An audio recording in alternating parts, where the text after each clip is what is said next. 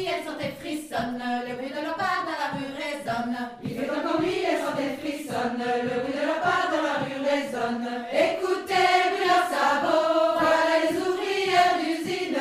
Écoutez, bruit leurs sabots, voilà qu'arrivent les peines sardines. À 10 ou 12 ans, Bienvenue chez Bretonne Breton et Féministe, le podcast qui explore les féminismes en Bretagne et décentralise la parole.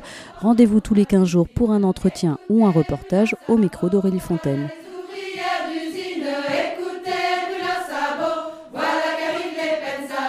Alors, c'est le troisième épisode actualité de Bretonne et féministe. Il s'agit euh, là d'un entretien avec Fanny Chappé, maire de Paimpol et conseillère régionale. Les épisodes actualité, ce sont des épisodes plus courts que ceux de d'habitude et qui font donc euh, l'actualité. Il y en avait déjà eu deux comme ça, un euh, avec euh, Bleuhen, une lycéenne de Morlaix. Elle témoignait sur la sexualisation des corps des jeunes filles à l'occasion du mouvement du 14 septembre 2020 qui a été euh, lancé dans les lycées pour protester contre les établissements scolaires qui estiment que leurs shorts et leurs t-shirts seraient trop courts. Il y a aussi eu un entretien avec la rennaise Awa Gay sur le racisme et les violences policières. Son frère euh, Babacar Gay avait été tué en 2015 par la police à Rennes. Et depuis, euh, chaque euh, premier week-end de décembre, le collectif Justice et Vérité pour Babacar lui rend un hommage. Aujourd'hui, entretien euh, donc avec Fanny Chappé qui a dénoncé des propos sexistes lors du conseil municipal de Paimpol le 26 avril dernier. En fait, euh, Jean-Yves de Chaise-Martin, son prédécesseur à la mairie et aujourd'hui euh, élu de l'opposition, lui a dit, je cite, Je te parle comme je veux ma cocotte. Puis il lui a aussi dit, je cite encore, Oui maîtresse, non maîtresse. Et voici un extrait de cet échange. J'ai le droit de répondre, maîtresse, ou, ou tu vas encore m'empêcher de parler? Vous, ne, ne me par- ne- non, franchement, monsieur Donc. Martin, vous me parlez pas comme ça. Vous, Ah bon, par- alors non, là, non, je te parle comme je veux, ma non, non, cocotte, non, non, non. et- et- et Parce qu'il y, a- il y a un règlement intérieur. Vous Oui, m'appelez oui. encore une fois maîtresse, je vous demande de sortir du conseil municipal. Je suis madame la maire. Hein, pardon? Vous m'appelez encore une fois maîtresse, vous sortez. Mais Vraiment, vous sortez. Fanny, Je suis la maire, je mérite le pas respect. suffit de me couper la parole. Vous n'avez pas à me parler comme ça. Donc, soit c'est madame la maire, soit vous sortez du conseil municipal. Je suis très sérieuse. Donc, si vous me demandez la parole, vous me demandez respectueusement. Est-ce que c'était donc une question pour Je moi vous donne la parole si vous me demandez respectueusement. Ce que je fais depuis tout à l'heure, Fanny, et que tu me la coupes Fanny, beaucoup moins ça, respectueusement. Fanny, ça passe. Encore une seule fois, maîtresse, je vous assure que vous sortez. Alors là, là, la tension est quand même immense. Je pense que vous vivez un grand moment de solitude parce que là, vous riez seul. Là, là vous Oui. riez seul. Je vous donne la bah, parole, vous ne me manquez plus de respect. Jean-Yves de Chaise-Martin, euh, par la suite, a dit regretter ses propos, tout en, je cite, assumant sur le fond. Avec Fanny Chappé, on va parler de ce que euh, veulent dire ces propos d'impunité, de confiance en soi, mais on va d'abord revenir sur ce moment au conseil municipal. lundi soir, donc à un conseil euh, municipal. Il n'y avait pas de point sujet vraiment à polémique. Voilà, très rapidement, une première attaque de l'opposition sur le fait que je distribue les subventions euh, aux copains, aux copines. Donc déjà, je pose un cadre en tant que maire pour dire rappeler que c'est des propos qui sont graves. Donc l'opposition qui fait des interventions très très longues, euh, ça partait un peu dans tous les sens. Donc une fois encore, moi je suis, c'est la police de la maire, c'est moi qui dois assurer la qualité des débats, c'est le rôle d'un maire. Donc là, en tant que maire, moi je, demande en fait à l'opposition de, en gros, de- d'en venir au fait et puis de s'assurer que le débat est vraiment bien de qualité, puis qu'on comprenne où il va en venir. Et puis là, j'ai une première fois, euh, oui maîtresse. Bon, comme ça semble toujours un peu surréaliste, pas trop sûr de l'avoir entendu. Au cas où, quand même, si j'avais eu un doute, je n'ai rapidement plus eu, puisque une deuxième fois, euh, puisqu'ici tu te comportes comme une maîtresse, d'école qui euh, utiliserait sa règle pour nous taper sur les doigts, blablabla. Et puis une troisième fois. Donc là, il n'y avait plus de doute possible. Là, ma réaction, c'est de poser le cadre, de montrer qu'il y a un cadre, qu'il y a des choses qui se font et des choses qui ne se font pas. Il y a des choses qui sont, possibles et d'autres qui, sont même inadmissibles. Donc, je pose un cadre en me disant, bah là, c'est juste, euh, ça, c'est pas possible, donc vous arrêtez, quoi. Et donc là, j'entends, euh, j'entends, mais on- c'est tellement, voilà, et j'entends, mais voilà, je te, parle comme je veux, ma cocotte. C'est là que ça dégénère, euh, et c'est même pas sûr. En plus, on voit dans la, quand je revisionne que je reste sur le côté maîtresse, moi, c'est vrai, je, reste là-dessus. Et donc, voilà, donc je suis donc je menace le leader de l'opposition de, de quitter la salle s'il ne s'adresse pas de nouveau à moi avec euh, bah, les formules de respect, d'usage.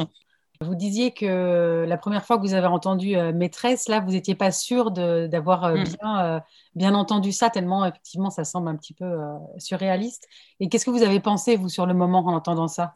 Non, en fait, il faut aussi remettre dans le contexte pour comprendre aussi un peu comment je peux, je peux réagir. C'est c'est quelqu'un qui est outrancier, c'est quelqu'un qui est dans la provocation en permanence, c'est quelqu'un qui a été maire 12 ans à ma place. Donc, c'est un ton auquel on a fini par s'habituer. Et c'est là que moi, je veux vraiment euh, que les journalistes locaux, là, je leur en parle et, et c'est très bien parce que je suis en train de faire bouger les lignes. C'est hyper révélateur. C'est-à-dire que finalement, on s'est habitué à ce ton. Donc je sais que maîtresse, il en est capable. Mais là, quand même, je me dis, si j'ai vraiment bien entendu, là, en gros, il est en train de franchir la ligne vraiment sur laquelle je, je vais devoir réagir. Mais comme je suis pas sûre, et que mon rôle, c'est pas de mettre de l'huile sur le feu. Je, me dis, n'interviens pas en disant est-ce que vous m'avez bien appelé maîtresse parce que je n'étais pas trop sûre et je voulais pas rentrer là-dedans parce qu'une fois encore, moi, je veux assurer la qualité du débat. Mais je me souviens me dire, euh, voilà, il y a une espèce de dichotomie, quoi. Je me dis, je, suis pas possible, il a, vraiment été jusque-là, quoi. Voilà, c'est un truc un peu, euh, un peu surréaliste, on se le prend en pleine figure. Mais après, quand je l'ai entendu une deuxième fois, effectivement, là, ça...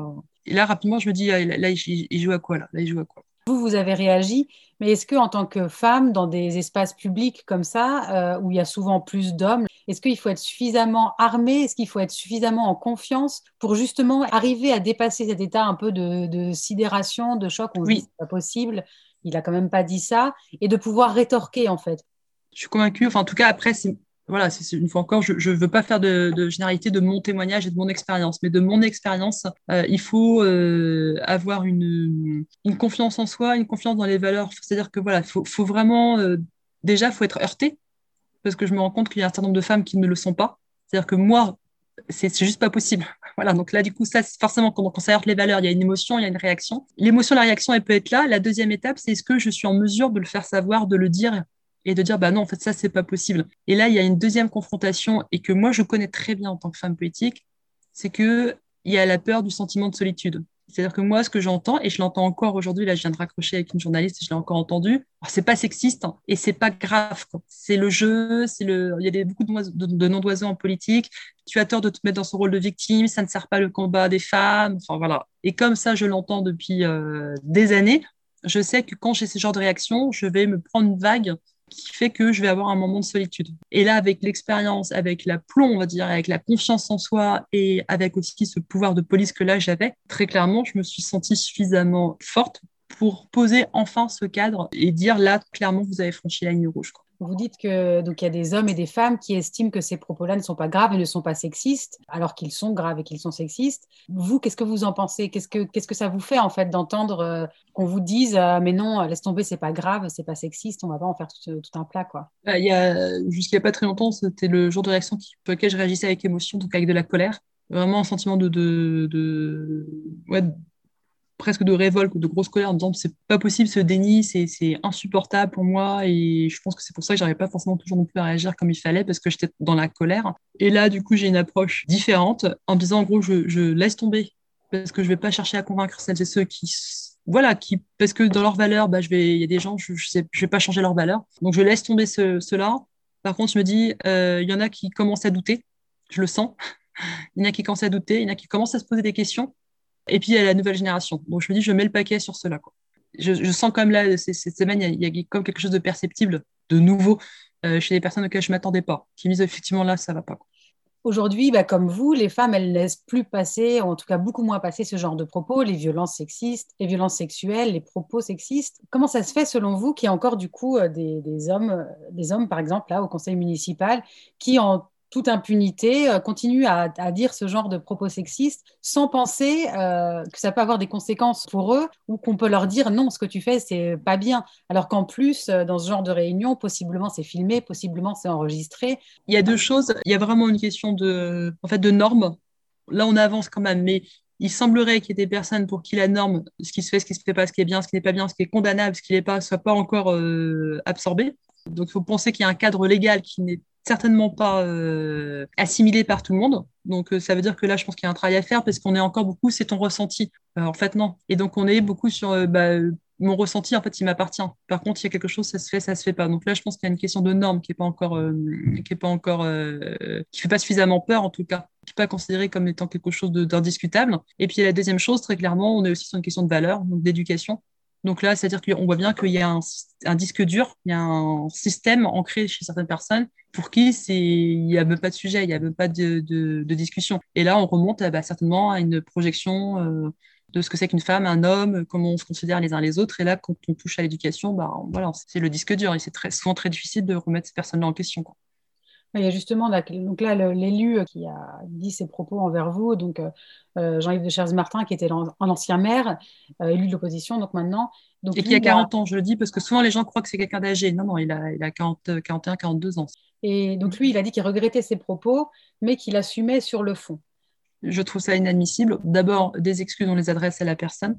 En l'occurrence, là, moi, en tant que mère, il aurait dû, si vraiment il avait présenté des excuses, on s'adresse à la personne, c'est-à-dire qu'on considère la personne et dans sa fonction et dans ce qu'elle est, être femme, mère, parce qu'elle aurait dû s'adresser pour dire, bah voilà, en tant que, et en tant que mère et en tant que femme, eh bien là, je, je te présente mes excuses et je ne recommencerai pas parce que je me rends compte que, non, non, non, non, c'est pas, on n'en est pas là du tout. On est dans la continuité de quelqu'un qui non seulement ne s'excuse pas, mais ne remet pas en question son comportement puisqu'il il insiste en disant mais je ne regrette rien sur le fond.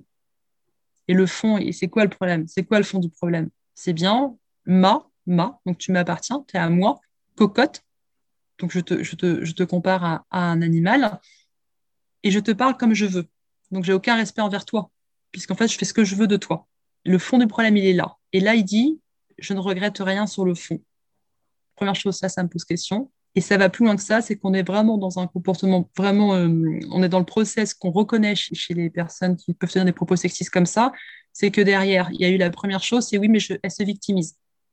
Ah oui, parce que dès qu'on dit qu'on a été victime de propos sexistes, on se victimise comme ça, c'est quelque chose d'un peu euh, insultant. Après, c'est oui, mais en fait, quand même, sachez que tout le mépris dont je lui fais, bah, que j'ai pu lui exprimer, elle le mérite parce qu'elle est vraiment nulle on, on, reconnaît, c'est vraiment les, étapes. C'est-à-dire que la, personne, elle a tenu des propos sexistes, mais elle continue de dire, ouais, mais en fait, il euh, faut dire qu'elle est vraiment, elle est vraiment nulle. Donc, ça relativise quand même les propos que j'ai pu tenir.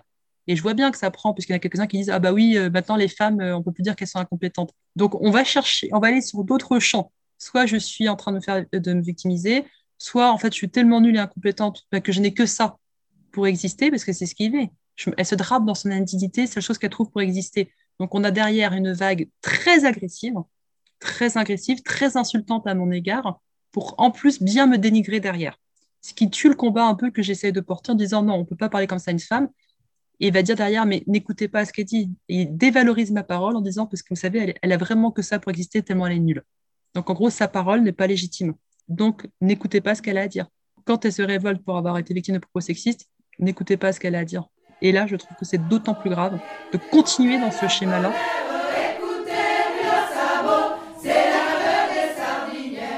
Merci beaucoup pour votre écoute. N'hésitez pas à aller vous abonner au podcast sur votre plateforme de diffusion préférée et à me retrouver sur les réseaux sociaux. À bientôt pour un nouvel épisode de Bretonne, Breton et Féministe.